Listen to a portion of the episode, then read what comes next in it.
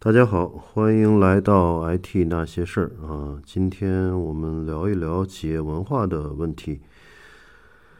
呃，最近因为工作的原因啊，让我对企业文化有了更多的思考，尤其是针对呃希望做数字化转型，然后拥抱互联网的一些传统企业。那说到企业文化呢，一直是一个挺虚的，或者说是比较形而上学的概念。呃，因为它无形。嗯，然后看不见摸不着，但是呢是又无处不在。想做企业文化方面的这个治理呢，并非一件易事儿。那企业呢，我觉得和一个人类似啊，人从出生开始，呃，父母、老师、同学、朋友，呃，生长背景啊，生活环境，无一不影响一个人的三观、性格和处事方式。也可以说，众多因素塑造了一个人的文化。那企业呢？从初始诞生，呃，创始人的背景啊，所在的行业啊，社会环境，还有后续招聘的每一个人，实际上都会影响一个企业的文化，或者通俗的说叫味道。那我本人呢，有幸在央企啊、大型跨国公司、国内上市公司啊，还有港资公司，甚至一些互联网创业公司等不同类型的公司工作过。也经历过很多公司的起起伏伏，嗯，甚至从起高楼到楼塌了，呃，都经历过。那深刻体会到不同公司的不同文化对后续发展的这个决定性影响。那我们可以看一些例子啊，就是，呃，比如说一些地产公司啊，哪怕是非常强大的，如像万达、碧桂园啊这些这个能叫得上名字的呃顶级。呃，地产大鳄啊，那最近几年也是在做电商啊，或者做信息化啊，嗯，也都折戟沉沙，或者是步履维艰。嗯，零售行业呢，如苏宁、国美转型互联网，也都业绩寥寥，和纯纯互联网电商公司相比呢，业绩都差得很远。还有很多希望跨行业出网的上市公司和大型集团，其实论背景、论实力啊。肯定强过互联网初创公司，但但是最后大部分项目都草草收尾，甚甚至是一地鸡毛。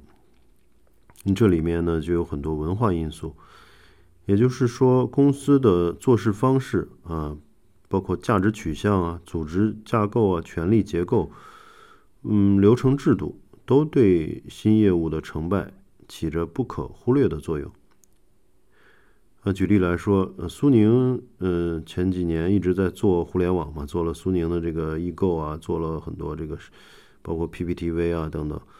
那顶层的管理人员呢，还是做呃零售的那波人，管理方式呢，还是管理零售连锁店的方式啊。公司内部也是帮派林立啊，中中层以上干部大部分时间都在谋人，而不是做事儿。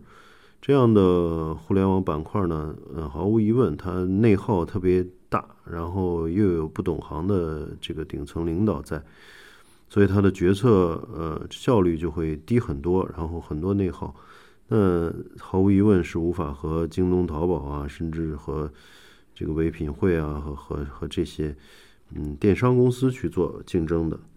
那万达呢，做电商也是砸下巨资啊，高薪聘请了一些技术大拿。但是管理上呢，还是地产那套拿地盖楼招商的逻辑，嗯，希望非常快的看到回报，嗯，导致人员来去如流水，呃，队伍也不稳定，执行也非常短视，嗯，直到烧掉了几十亿，也没烧出一个像样的电商平台，全都交了学费，嗯，这里面还有太多太多的这个跨跨行业的企业啊，希希望拥抱数字化，拥抱互联网。但受限于老板和公司一直以来的行业经验，要么不理解、不尊重科技行业的发展规律，要么就是传统业务话语权太大，新业务得不到应有的重视，生存空间狭小，最终的结果依然是不断换帅，新业务呃毫无起色，使得老板认为外来的和尚也念不了经啊。但实际上呢，是公司没有提供念经的环境。其实佛祖来了也无济于事。市面市场上我们见到案例啊，跨行业转到科技或互联网的成功案例非常少，极少。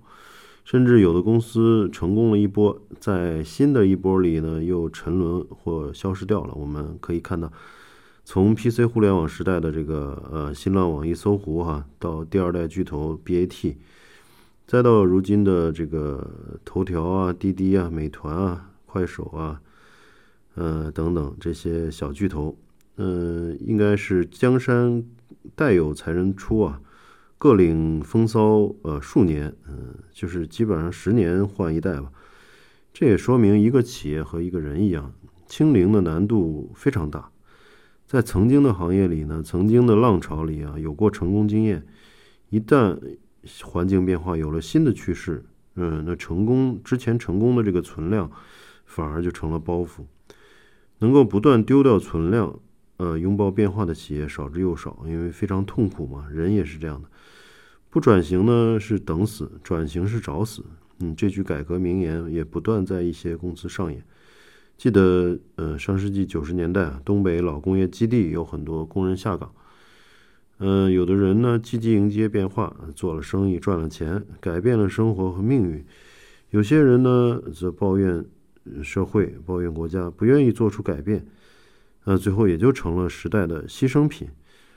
那改变一个人、一个企业，实际上都是逆人性的，呃，都是痛苦的，甚至是悲壮的。过程一定要抛弃非常多的东西，呃，甚至是壮士断腕。但是也只有这样，才能迎来最后的凤凰涅槃。